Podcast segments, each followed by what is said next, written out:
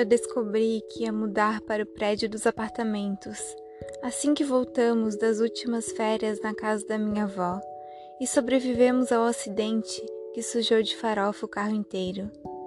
Não esperaram nem eu me encontrar de novo com o Pedro e brincar o suficiente com o Rex.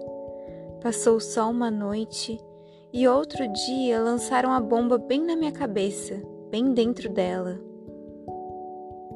É como se eu tivesse agora que esvaziar ela de quase tudo para poder fazer caber uma coisa gigante, mas que não cabia. Quase nunca tem espaço dentro da minha cabeça. Ainda bem que tem o esquecimento. Mas como fica a cabeça quando a gente não quer esquecer das coisas que gosta?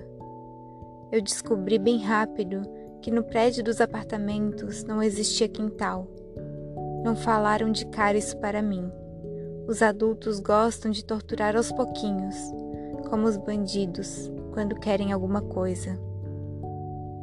No inverno, os bandidos te deixam molhado o dia todo e ligam um ventilador na tua frente até que você diga aonde está o relógio de ouro que eles querem. E se você não tem um relógio de ouro, pode até perder uma unha ou um dedo antes deles acreditarem em você.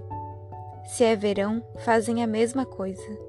A diferença é que você tem que colocar os dedos na tomada de vez em quando, porque pode ser gostoso ficar molhado e ter vento. Perguntei sobre o tamanho da horta em um apartamento e se as árvores gostam de lá. Em apartamento não tem horta, nem árvore. Parei de falar, de perguntar, de tomar aquele leite morno horrível e de comer aquele pão sem graça com margarina.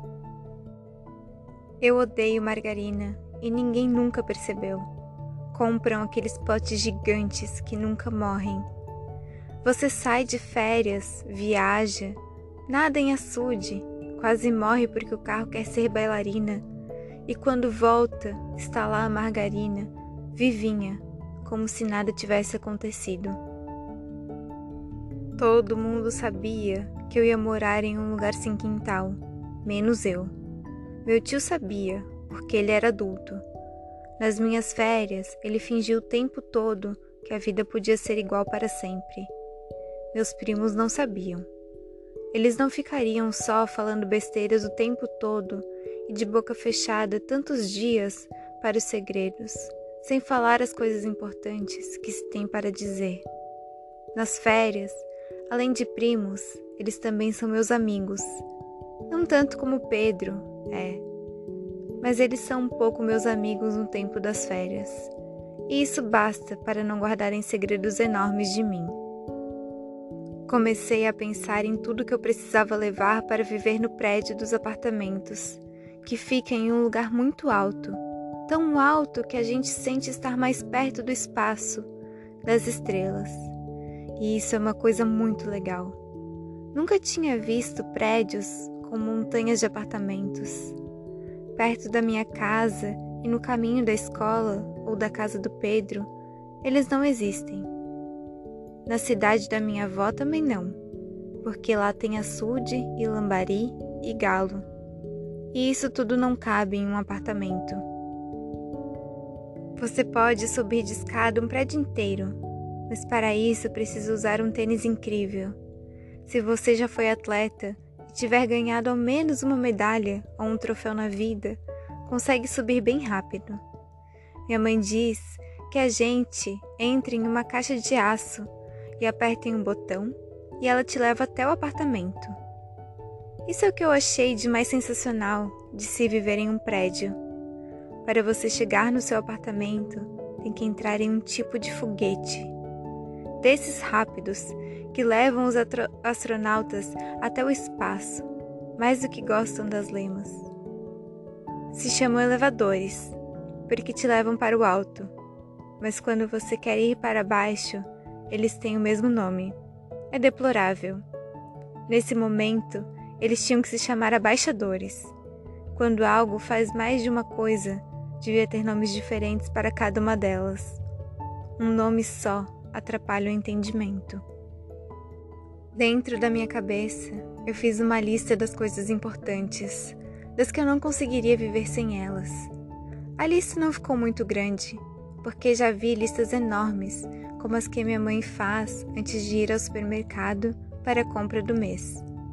Depois ela guarda na despensa as latas de tudo que é coisa e os sacos de arroz e de farinha e de feijão. No próximo mês, tudo já está muito mais caro e precisa de mais dinheiro para comprar. Ir ao supermercado me deixa tremendo por dentro, porque eu sei que vamos ficar o tempo de um desenho inteiro por lá e sair sem comprar as coisas que eu mais gosto, como chiclete de tudo que é fruta. Eles botam todos os gostos de fruta que existe em um chiclete só, mas o sabor acaba em cinco ou dez ou duas mastigadas. E aí você já tem que botar outro na boca e vai enchendo e terminando, e quando você vê, acabou todo o gosto de novo. Os chicletes acabam no mesmo dia do supermercado.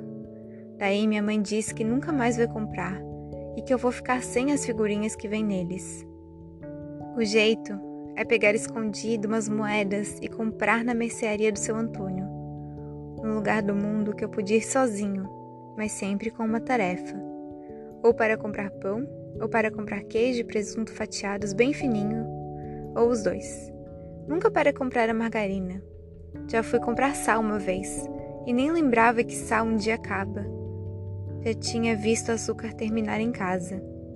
A vida em um quintal também pode acabar um dia Dentro da minha cabeça, a lista ficou assim: o Rex, a bolinha do Rex, o carro vermelho, o pula pirata, as figurinhas dos chicletes, os álbuns de figurinhas, os times de futebol de botão, a televisão, as xícaras sem alça, a bola de futebol. Trecho do livro Do Tamanho do Mundo, de Leandro Belinazzo.